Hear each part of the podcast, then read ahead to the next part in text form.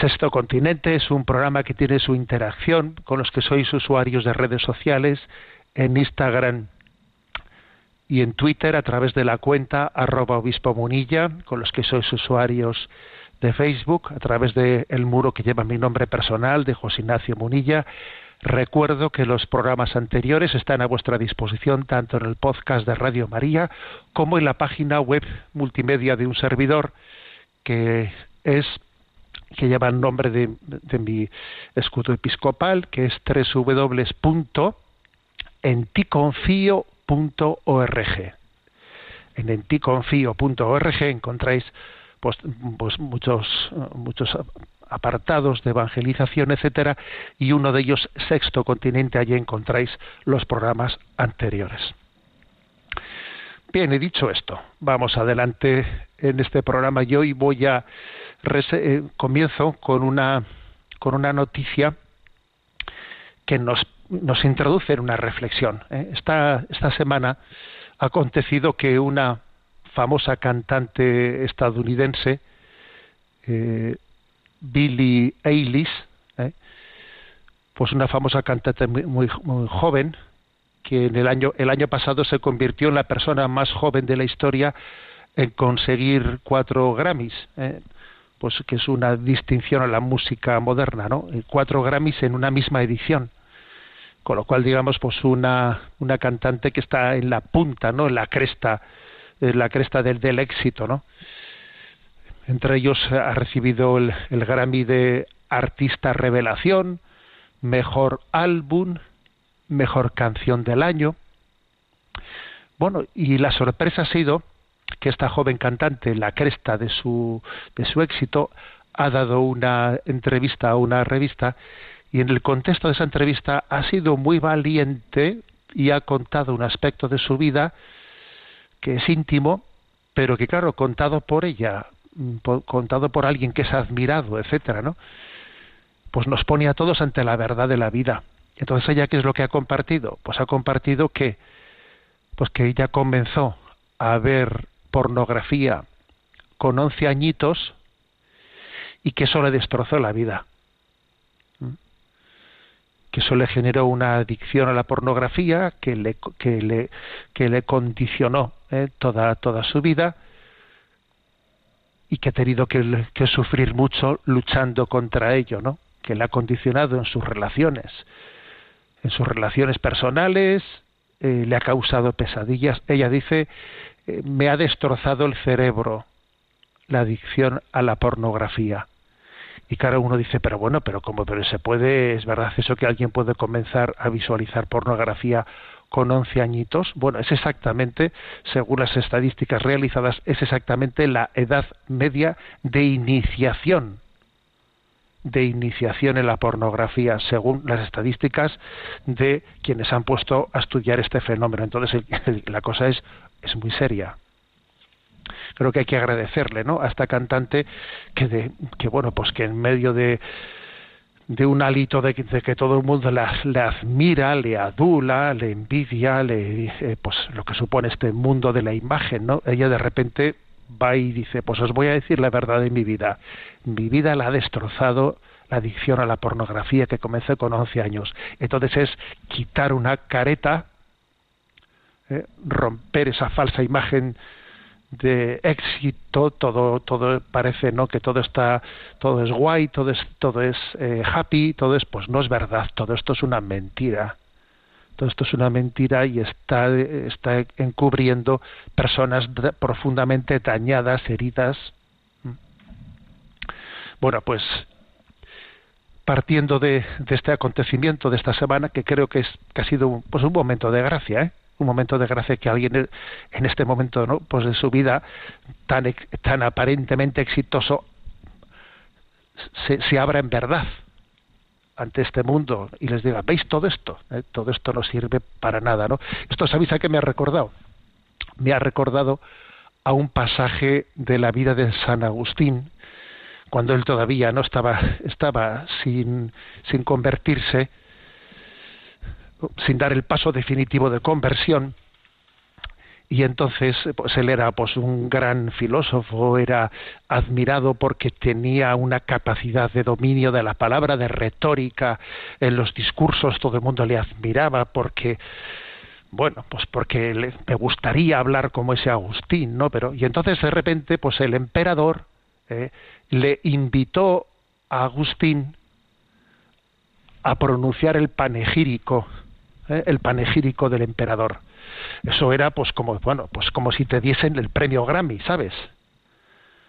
Tú fíjate, le han elegido a Agustín este año, ¿no? Para pronunciar el, el, panegírico del emperador y allí todos, todos los amigos de Agustín todos le rodeaban y llegó el día de pronunciar el panegírico iban todos pues pues sintiéndose orgullosos sacando pecho yo soy amigo de Agustín yo soy amigo de Agustín y van por las calles no hacia los palacios del emperador para ese acto y entonces Agustín que se daba cuenta que todo eso era una falsedad no todo, eso era una, pura vanidad no él después escribe no en su libro de las confesiones dice yo sabía que iba allí a ensalzar ¿eh? a ensalzar diciendo falsas cosas a un hombre ¿eh? a, un, a un hombre que no que era un pecador y sabía que todo el mundo sabía que eso era así y sabía que todo el mundo sabía que yo estaba diciendo tonterías, falsedades, ensalzando a un pecador,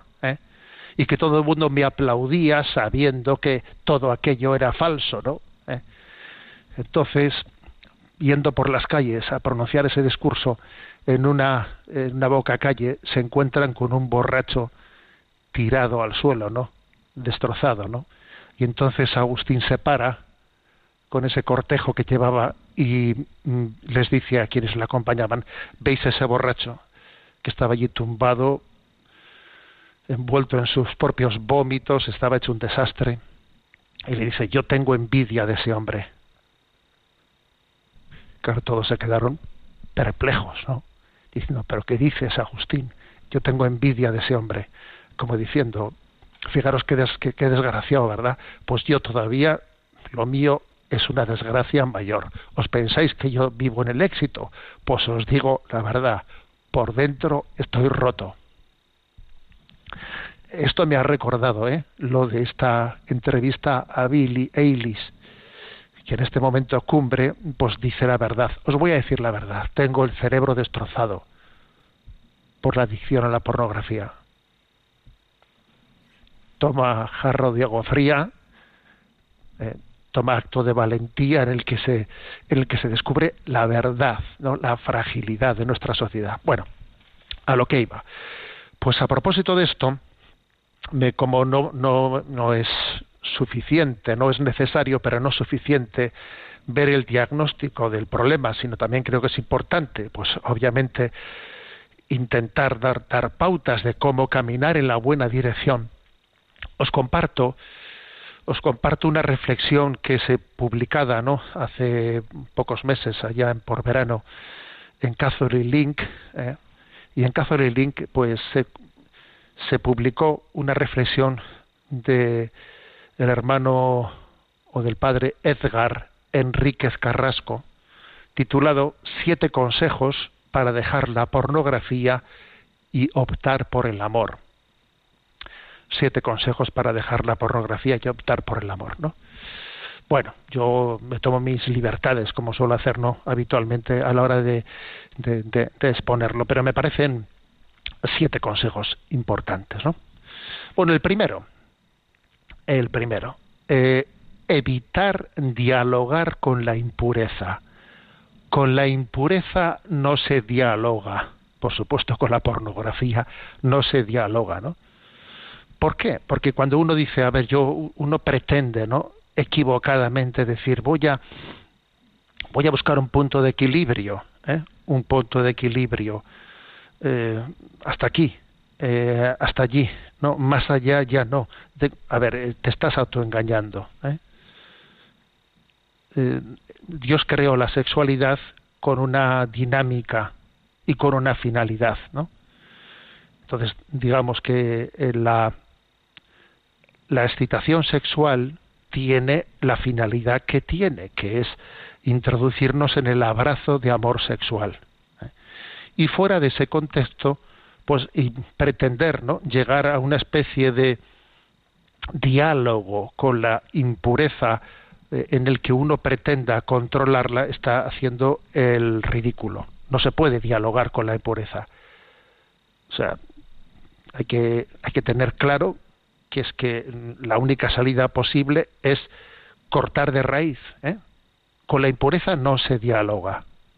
Eso supone, pues, que uno tiene que tomar una serie de decisiones, eh, bloquear, eh, incluso a veces, pues, uno puede decir mi ordenador, se bloquea, se pone se pone una serie de filtros determinados con, con, unas claves, se las doy a la persona que considere oportuno eh, dárselas, pues para que yo mismo me autoimponga una serie de límites en la utilización de la tecnología.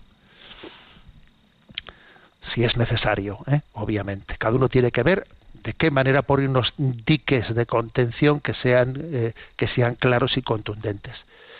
Segundo, segundo consejo es mm, discernir en para que uno mismo esté buscando cómo rodearme, ¿eh? rodearme de una cultura, de una cultura en pureza.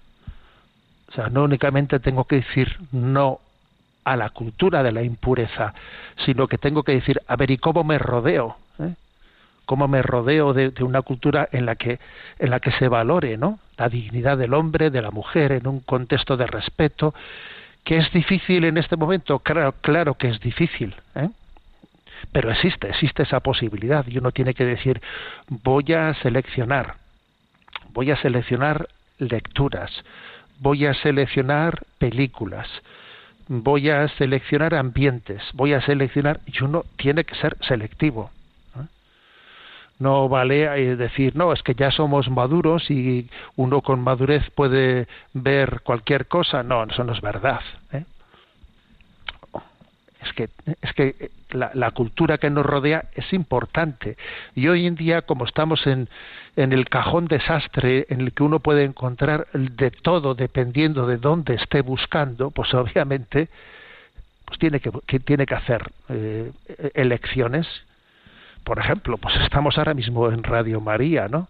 A ver, acercarse a Radio María y vivir de su ambiente ya es mucho, ¿no? Ya supone hacer una búsqueda, una selección. Entonces, ¿qué música me hace bien? Mi corazón, ¿dónde se siente en paz? ¿Eh? ¿Dónde, qué es lo que me da deseos de ser mejor, no? ¿En qué ambientes? ¿En qué lecturas? ¿En qué tal? esta pregunta hay que hacérsela, ¿no? Entonces uno tiene que discernir eh, ¿en, en qué fuentes bebo, a qué fuentes acudo. Esto es tan importante. Tercer consejo. Haz deporte y ejercicio cotidianamente, ¿no? Esto puede, puede llamar la atención. Bueno, porque es que el consumo de pornografía está unido en buena medida al tubo de escape de tensiones y del estrés en nuestra vida. ¿eh? Sobre todo cuando, cuando se ha generado una especie de hábito, hábito ya cercano a la adicción, ¿eh? A la adicción, entonces, claro, ahí se es tensión, estrés, tubo de escape, tensión, estrés, tubo de escape. Entonces hay que romper con esa dinámica. ¿eh?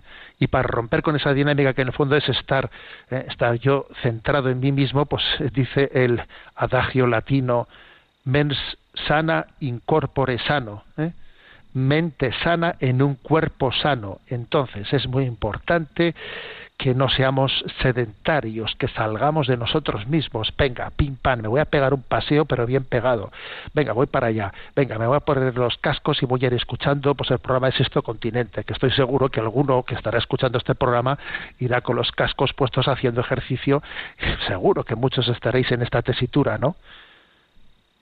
Pues claro, pues bendito sea Dios, ¿eh? que dice uno, a ver, voy a salir de mí mismo, o sea, e-, ese ejercicio, ese obligarte a ti mismo, ese ponerte unas pautas, es que ya ya es un no dejarte arrastrar, ¿eh? porque esto de la impureza es un dejarse llevar. Entonces aquí lo del ayere contra, hacerse contra, pasa también por decir, venga, voy a hacer mm, ejercicio, voy a hacer y, voy y me obligo, ¿no? Porque mi estrés, mi cansancio, yo tengo otras formas de, bueno, pues de, de aliviarlo, ¿eh? vale. Cuarto consejo. Mm, cultivo de nuestra vida espiritual. Claro, cultivo de nuestra vida espiritual. ¿Dónde descansa mi corazón? Yo sé descansar en el corazón de Cristo. Tengo la experiencia de Juan, el discípulo amado, de reclinar la cabeza en el costado de Cristo y decir, oh, qué bien se está aquí, qué gozada tú, pero qué gozada estar aquí con Jesús. ¿Es Jesús, es el sagrario mi descanso? A ver, es que el descanso afectivo es muy importante en la vida. Yo tengo esta experiencia. Es que si no la tienes, si tú no descansas, ¿no?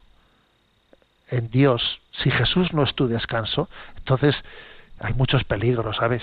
Porque vas a estar buscando buscando en donde eh, en donde no no no no no imaginas, ¿no? nuestro querido Chesterton tiene en esto frases súper atrevidas, ¿no? Hay una frase, una expresión de Chesterton que dice, los que tocan la puerta de un prostíbulo, lo que no son conscientes es que en el fondo están buscando a Dios y no lo saben. es que es tremenda esa frase, ¿eh? pero Chesterton se atrevió a decir eso, como diciendo, mira, es que es que si no, es que en el fondo el hombre busca la felicidad. Está buscando a Dios, pero es que te tienes que enterar de que en el fondo es a Dios a quien buscas. No busques a Dios en el placer por Dios. ¿Eh? No, Dios es Jesús. Y tienes que descubrirlo con la fe y tener en él tu descanso, tu descanso. Nos diste el pan del cielo que contiene en sí todo todo deleite. Bueno, entonces, ¿cómo es posible que, que, que, creamos en Jesús y luego estemos buscando compensaciones afectivas? ¿Cómo voy a buscar yo compensaciones más allá de Jesús? Quiere decir que no me he enterado de que Jesús es el todo. O sea, no, no, no he descubierto que es, que es el todo. Luego este cuarto aspecto es clave, ¿no? ¿Dónde descansa? O sea, ¿dónde, dónde se funda? ¿De dónde bebo en mi vida espiritual, ¿no? Quinto consejo. Encuentra tu, tu más profunda motivación, ¿no? Pues por ejemplo, que puede ser, ¿no? Para un casado, mi esposa, mi corazón tiene que estar puro para entregarse a mi esposa. O un, joven, yo guardo mi pureza para preparar mi futuro matrimonio o un sacerdote, ¿no? Un consagrado. Yo me guardo en pureza por las, para entregarme por las almas, por las almas. Pues un soltero dice, yo ofrezco, ¿no? Ofrezco y vivo mi pureza para poder ser apóstol de Cristo yo, o yo, yo me ofrezco junto con mis hijos, sé que mis hijos están en una edad de adolescencia súper difícil, pero yo uno la batalla por la pureza de mi vida a la de mis hijos adolescentes y vamos todos en la misma barca, ¿no? O sea, por ellos me entrego, por ellos me consagro, por la que será mi futura esposa que todavía no conozco, por mi novia, por mi esposa, por mis hijos, por, por, por mis feligreses de mi parroquia, por mis sacerdotes, por... A ver, encuentra tu propia motivación Ofrece tu batalla unida a la de ellos. Eso te ayudará a vivir la pureza. Sexto consejo. Conócete a ti mismo y toma medidas, ¿no? Conócete a ti mismo. A ver, tú sabes a qué hora, en qué circunstancias, cómo se desencadenan eh, las tentaciones contra la pureza. Cada uno lo sabe. ¿sabe? Dice, mira, yo es que suele ser en este contexto, de esta manera. Eh, bueno, pues, pues eso es así. Conócete a ti mismo y aprende, ¿no? Y aprende de ello. ¿eh? Napoleón decía que las batallas se ganan o se pierden muchas veces antes de comenzarse la batalla, según cómo estén colocadas las tropas en el campo de batalla. Claro, es que si tú tienes tus tropas mal colocadas, y si tú has colocado, ¿eh? tus, perdonad por la expresión, ¿eh? si tú tienes tus tropas, tus soldados, ¿no? Los tienes puestos en un lugar, en un terreno en el que estás, eh, pues, con el enemigo más alto que tú y tú estás allá abajo, a ver, tienes todas las de perder. Lo lógico es que intentes poner tus tropas pues mira, en la colina, coge la colina, porque la colina domina a los que están debajo. O sea, colócate de manera que tú domines el territorio, no que estés tú colocado en un sitio en el que, te, en, el que vas a perder la batalla.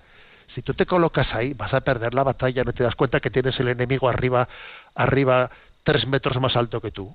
Desde arriba, desde arriba se dispara mucho más fácil. De arriba abajo se dispara mucho más fácil que de abajo arriba. O sea, conócete a ti mismo. Tú tienes que saber en qué situación. Uy, como me ponga aquí la, eh, vamos, lo tiro todo por la ventana. A ver, en otro lugar, ¿de qué manera? O sea, yo no me meto a la cama de esta manera. Yo no llevo tecnología a la habitación. Yo no hago esto, no hago lo otro. Cada uno tiene que saber cómo se coloca ante la batalla. Conócete a ti mismo. Un consejo muy claro, muy claro, ¿no? Séptimo, mira a las personas, míralas en clave de amor, con los ojos de Dios.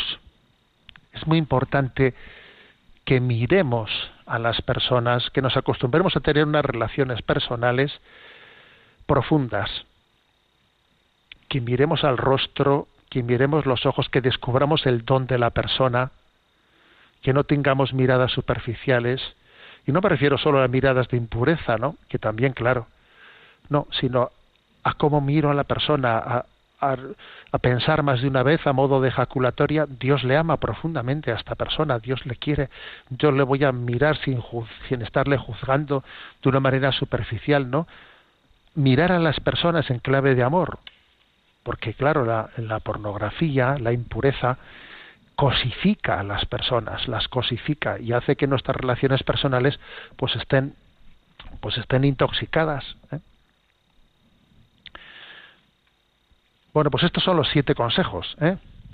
del padre Edgar Enríquez Carrasco, que están ahí en Catholic Link, el que quiera buscarlos los encontrará fácilmente.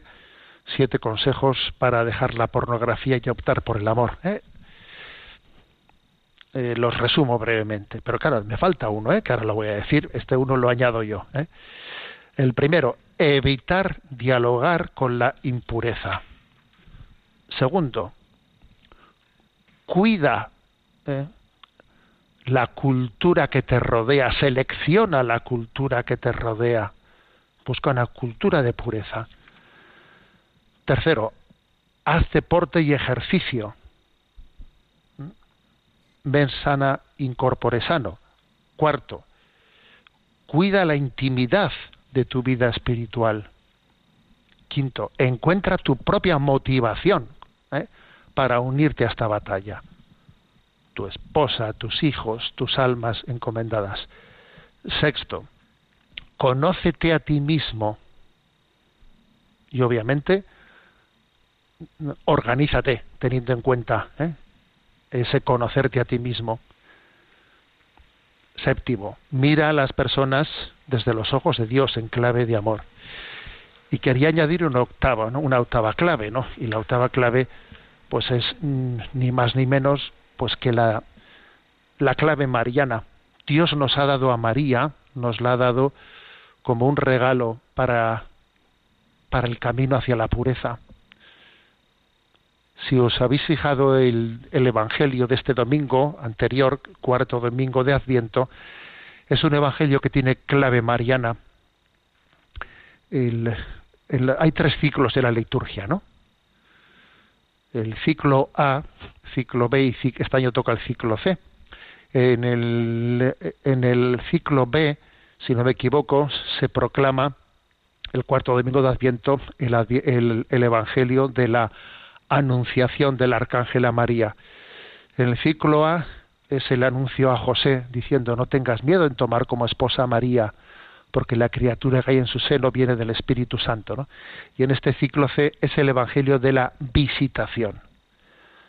Bueno, pues yo creo que esta es la, la clave mariana, ¿no? María quiere dar al mundo entero, ella es el arca de la alianza, es el arca de la alianza, esa, ese camino que recorrió desde Nazaret a Incarén, de 140 kilómetros, nos recuerda todo el recorrido del pueblo de Israel a través del desierto, entrando en la tierra prometida con el arca de la alianza, esa arca de la alianza que, que era símbolo de María, cuando el arca de la alianza desaparece, no porque es robada, no por la invasión de los babilonios en Jerusalén, allá en el siglo VI antes de Cristo, qué desastre, que, que, ha desaparecido el arca de la alianza, aquella en la que se guardaban las tablas de la ley, en la que se guardaba el maná, en la que se guardaba el cetro de, de Aarón. Qué catástrofe para el pueblo de Dios que haya desaparecido algo tan santo, ¿no? Pues sin embargo decimos, no temas, no llores por esa desaparición del arca de la alianza, porque mira, dice, ¿no? Ese texto impresionante del libro del Apocalipsis, ¿no? Final del capítulo 11 e inicio del capítulo 12 del Apocalipsis. Dice, hubo gran terremoto, se abrieron los cielos y allí apareció el arca de la alianza, el arca que estaba perdida, allí apareció y se vio una mujer vestida de sol rodeada de estrellas. O sea que resulta que el arca de la alianza perdida era María. Y ella nos da el don de Jesucristo, que es el que hace posible que vivamos en gracia. María mm, nos permite vivir en gracia. Luego, ¿sabéis cuál es una clave determinante del tema de la pureza? Invocarle a ella. Sé tú mi pureza a ti te invocamos María. Vamos a, en este momento, ¿no? Pues a orar con este canto de la visitación, cantado por eh, Gonzalo Mazarrasa. Vamos con María, verdadera arca de la alianza, y le pedimos, María, danos de los tesoros de esa arca, de los tesoros de tu seno, danos el don de la pureza.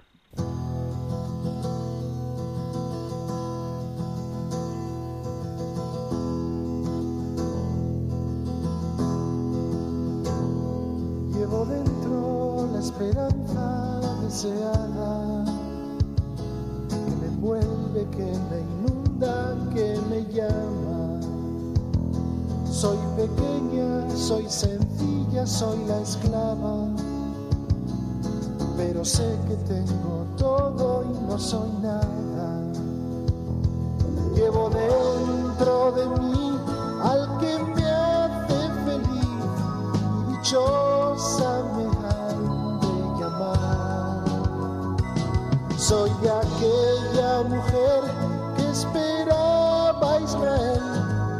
Porque he dicho que sí va a nacer carne la palabra. Aún recuerdo cómo fue y aunque espantada, hoy me alegro y sonrío confiada cuando el ángel me dejó yo aún temblaba de de ilusión desconcertada. Pero pronto sentí que aquel que late por mí me empujaba a llevarle a Isabel. El aliento de Dios con su sombra me cubrió y ahora tengo que irme de aquí a la montaña.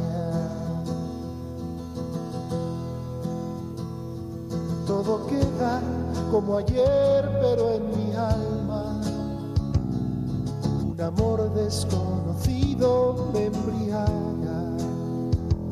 Siempre he amado lo que soy y me humillaba escondida tras las rejas de mi casa. Pero Dios se fijó en aquella con todo su poder me levantó.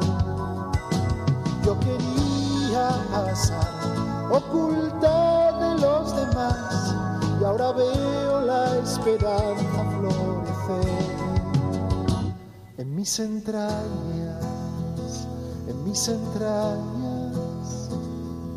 Llevo dentro la esperanza deseada que me inunda, que me llama. Soy pequeña, soy sencilla, soy la esclava, pero sé que tengo todo y no soy nada. Pero sé que tengo todo y no soy nada. Pero sé que tengo todo y no soy nada.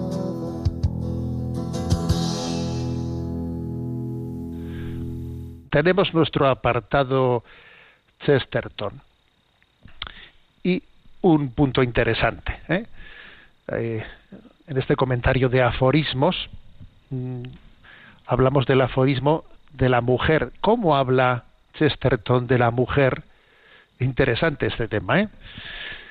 Bueno, primero tengamos en cuenta que Chesterton era alguien muy, vamos, que estamos hablando de alguien de que eh, vivió hace un siglo, ¿no? O más de un siglo, porque él nace en 1874, muere en 1936, antes del inicio de la Guerra Civil Española, y claro, pues estamos hablando de unos parámetros culturales muy distantes, ¿no? Y obviamente él tiene que estar condicionado, no por una distancia cultural tan grande, en un tema, en una cuestión, en la imagen sobre la mujer, eh, pues que claro, en la que ha habido una, una evolución para bien y para mal de todo, ¿no? Ha habido, pues, pues muy grande.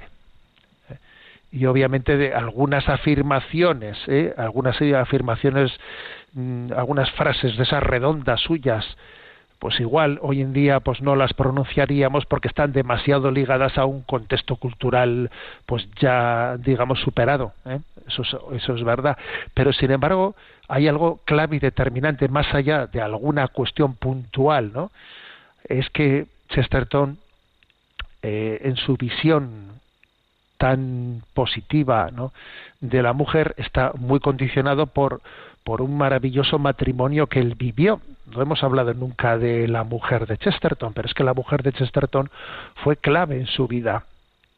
Frances se llamaba ella, ¿no? Frances. Y ella fue una autora inglesa de verso, canciones y teatro escolar pero sobre todo tuvo un papel importante como amanuense y gerente personal de Chesterton, porque es que Chesterton era un pequeño, era un, un, genio, pero como muchas veces les ocurre a los genios, era un caos, ¿eh? un caos de en, cómo or, organizar su vida. Vamos, y su esposa, a la que le admiraba de una manera impresionante, de la cual estaba pues, pues totalmente enamorado, fue clave en su vida. No existiría Chesterton sin Frances detrás siempre se ha dicho ¿no? que detrás de, un gran hombre hay una gran mujer, detrás de una gran mujer hay un gran hombre, pues este es el caso, ¿eh? este es el caso. ¿eh?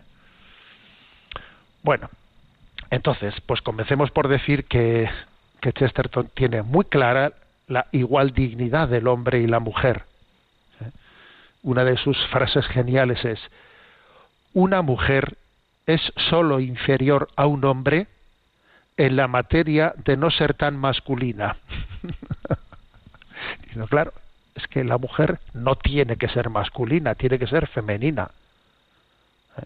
Igual se podría decir, ¿no? Y un hombre es solo inferior a una mujer en la materia de no ser tan femenino.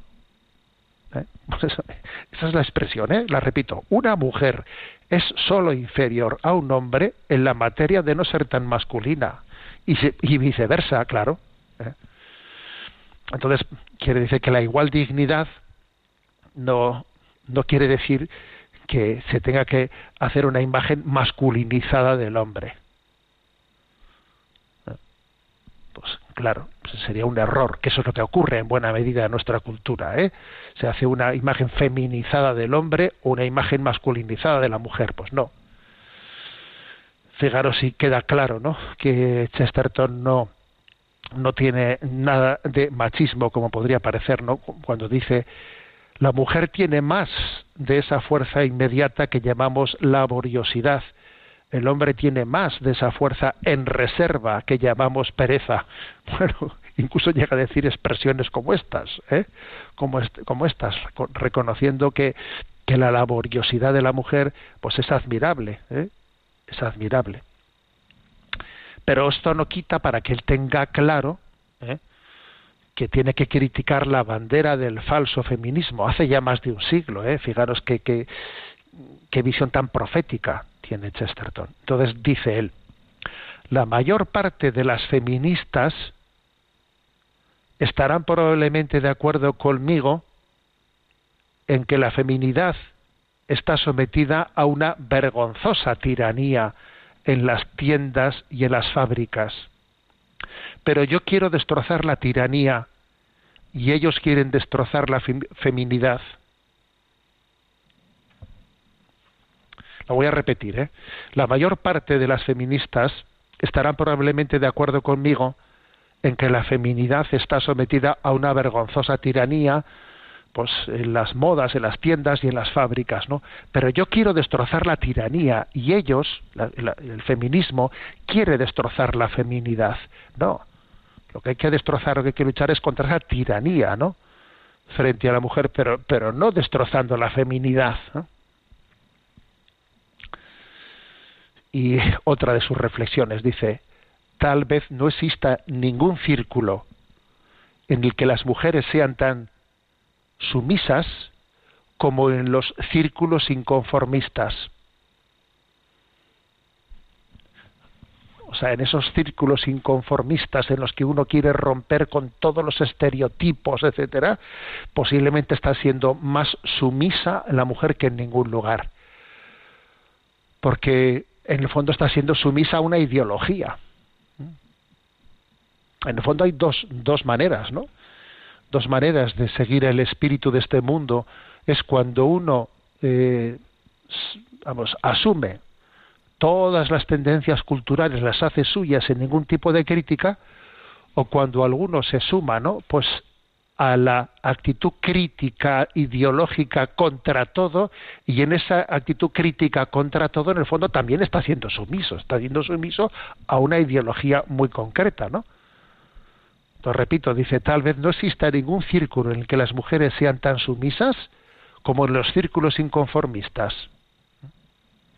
Luego, qué importante es ese equilibrio en el sentido crítico, saber qué critico y qué valoro. ¿eh? Y por último, no he recogido esta, esta expresión de Chesterton. La chica victoriana enrojecía y estaba confusa. ¿Eh?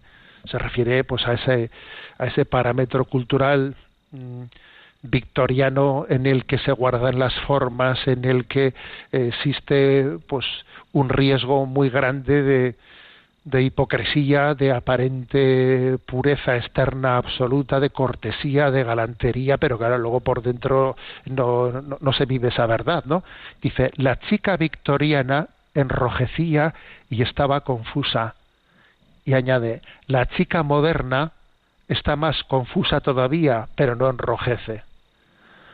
O sea, es curioso esto. Es decir, a ver, que es que quizás en esta modernidad, modernidad, el hecho de que hayamos superado el pudor, se haya perdido el sentido del pudor, ya no enrejocemos ante nada, pero eso no quiere decir que hayamos dejado de estar confusos. Estamos todavía más confusos si cabe.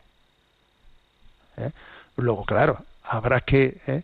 habrá que ser capaces de, sí, de superar, por supuesto, ¿no? Unas culturas de aquel tipo puritano, eh, puritano victoriano que se guarda las formas, pero por dentro se está, se está eh, corrupto, pero, pero esa superación de esos estereotipos de, de, de guardar las formas sin más, tiene que hacerse al mismo tiempo buscando el sentido último de la vida, el sentido último, ¿no?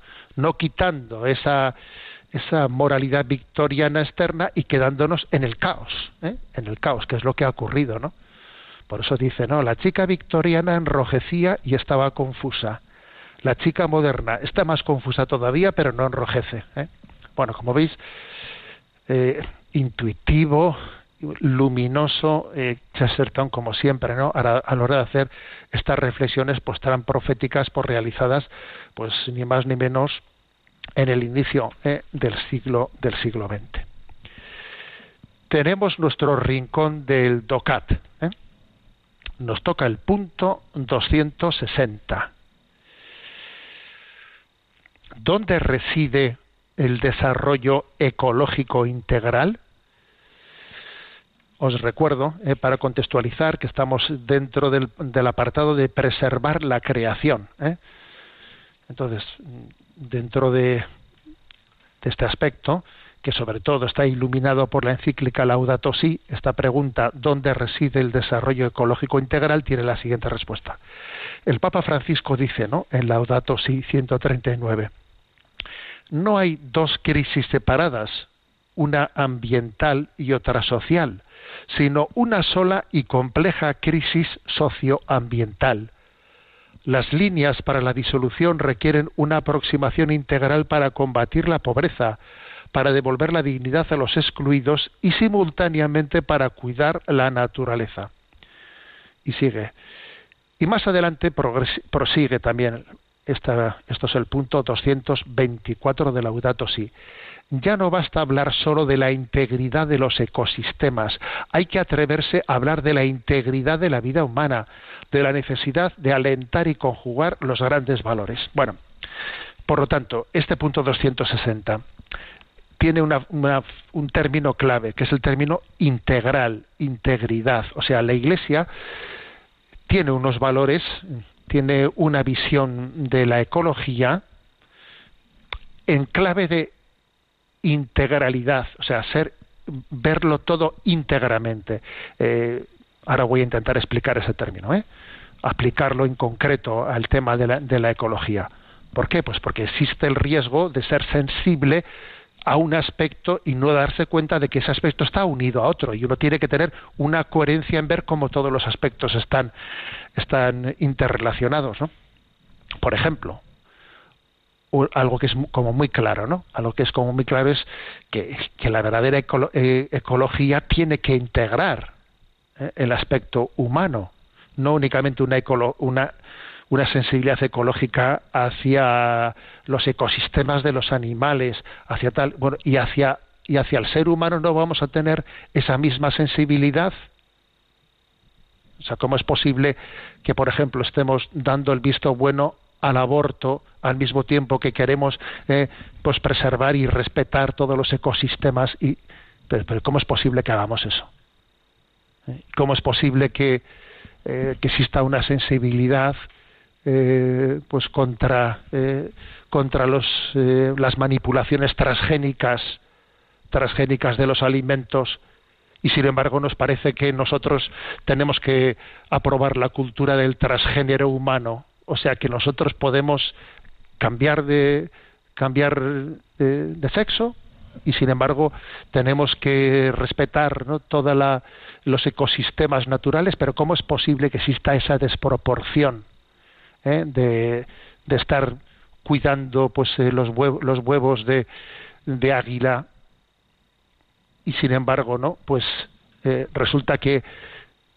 al, al ecologista de Greenpeace que arriesga su vida por salvar eh, pues el ecosistema se le, se le declara como un, un, héroe no porque allí se ha interpuesto pues frente a la matanza de las focas o de no sé qué y sin embargo aquel hombre pro vida que se pone en la, en la, ante una clínica abortista se le detiene y se le lleva a la cárcel. Cómo es posible pues sencillamente pues porque esa ecología está enferma. O sea no, no es integral no es integral bueno, también hay otro, otro, otro aspecto de esa integralidad que es entender que eh, el aspecto ambiental y el social están ambos ellos muy interrelacionados. O sea, quiere decir que no existe por una parte los problemas sociales y por otra parte los problemas ambientales. están muy interrelacionados. Esto es otro aspecto de la integralidad. Por ejemplo, los grandes flujos migratorios están bastante condicionados pues por los climas, por los problemas ambientales. Pues el hecho de que exista una desforestación, pues una eh, pues pues que eso conlleve que las lluvias eh, cambien sus ciclos, que exista un calentamiento climático, etcétera. Todo eso provoca eh, flujos de población. Es muy obvio ver también cómo en los flujos migratorios eh, de las últimas décadas, los flujos migratorios huyen de lugares eh, que cada vez, claro, están perdiendo más fácilmente, están perdiendo su habitabilidad la facilidad de poder ser mm, cultivados, la escasez del agua, etcétera, etcétera. Todo eso tiene un influjo muy grande en los flujos migratorios. Luego aquí se dice, para que tengamos una visión ecológica íntegra, tenemos que darnos cuenta de la relación que existe entre los problemas ambientales y los sociales.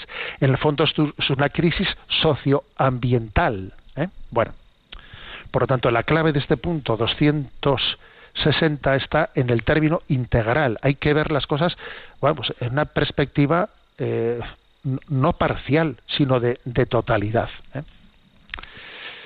Bien, tenemos nuestro tiempo cumplido y no me quiero despedir sin volver a recordaros, bueno, pues que estamos en, en esta campaña, eh, en esta campaña de Radio María y que me parece que es una, una gran manera de preparar la Nochebuena.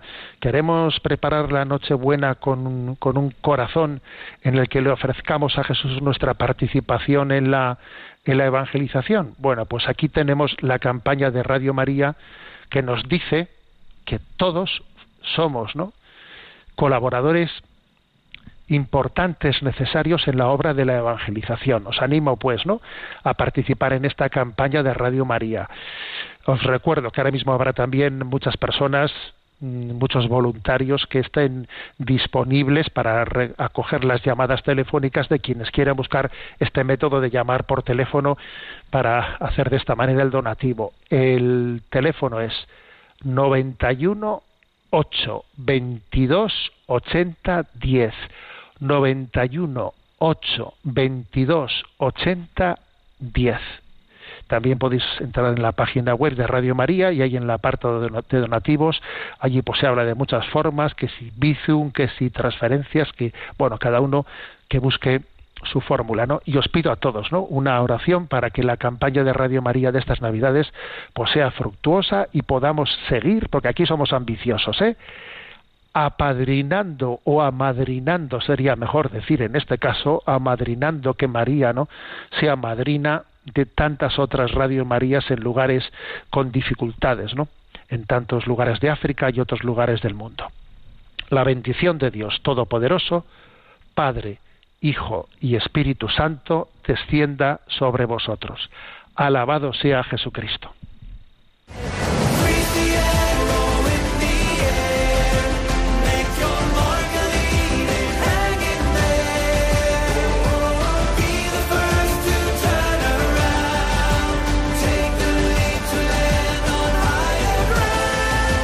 Finaliza en Radio María, Sexto Continente un programa dirigido por Monseñor José Ignacio Munilla, obispo electo de Orihuela Alicante.